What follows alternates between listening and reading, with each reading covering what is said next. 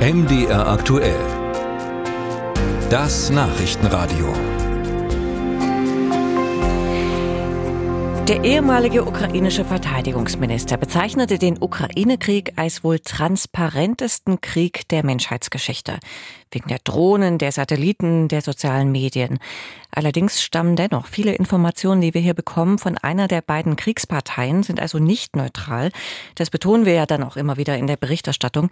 Umso wichtiger ist es, dass Kriegsberichterstatter, Journalisten sich frei vor Ort bewegen können.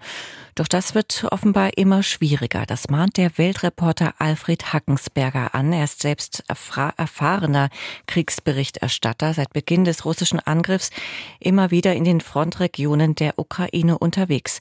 Herr Hagensberger, ich grüße Sie. Ja, hallo. Sprechen wir zunächst über Ihre Arbeit vor Ort im ukrainischen Kriegsgebiet. Wie kommen Sie dort voran? Wie kommen Sie an die Front? Haben Sie da Unterstützung? Ja, wir waren mittlerweile schon so oft dort, dass wir natürlich Kontakte haben zu vielen militärischen Verbänden mhm. an den unterschiedlichen Frontlinien.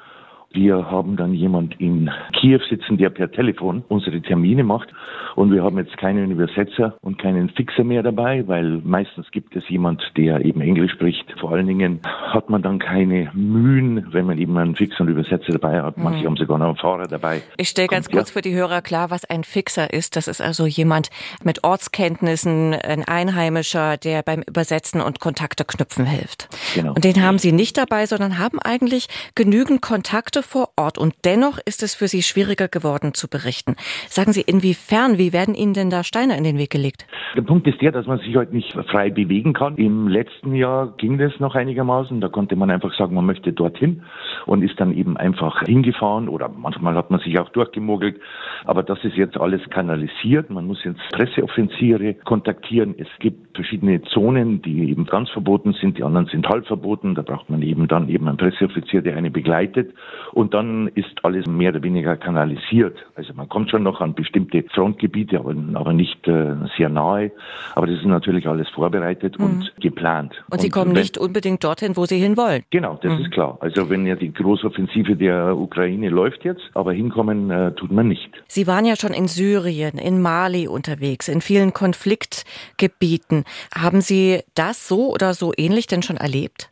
Kriegsparteien versuchen immer ein bisschen Einfluss zu nehmen.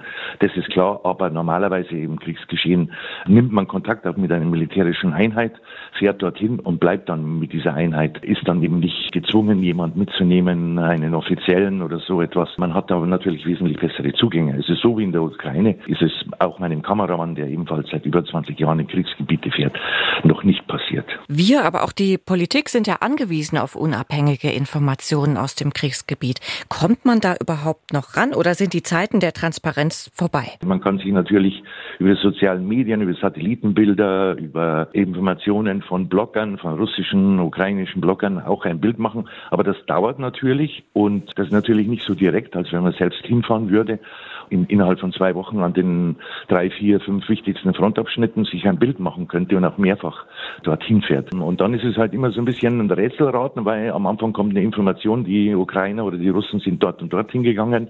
So, wie weiß man das nach? Und dann kommt heute eine Information, dann morgen, dann übermorgen. Dann ist es so wie ein Puzzlespiel, dass man sich digital irgendwie zusammenbastelt. Ich meine, das ist ja alles nicht schlecht, aber was eben dann noch mehr Transparenz bringen würde und auch Bestätigung ist, wenn man eben vor Ort wäre und mit den Leuten sprechen kann.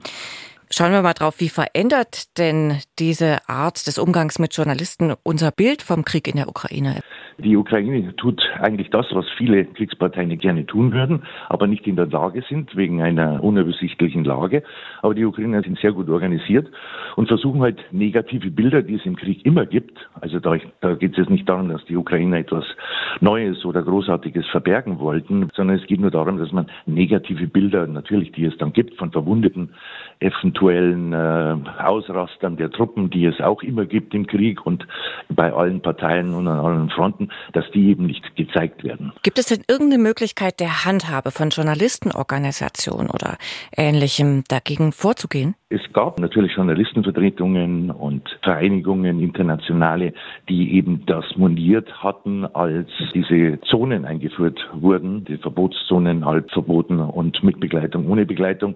Aber naja, da passiert natürlich nichts, weil äh, die, die Oberherrschaft hat natürlich das äh, ukrainische Verteidigungsministerium. Und wenn man sich im Vergleich ansieht, auf der russischen Seite, da geht ja noch viel weniger. Da ist ja alles total kontrolliert und kann man ja keinen Schritt machen ohne einen Minder. Da ist natürlich ganz was anderes. Also bei den Ukrainern bekommt man natürlich schon noch was mit. Das ist nicht zu vergleichen mit einem totalitären Staat. Der Weltreporter Alfred Hackenberger im Gespräch hier bei MDR aktuell.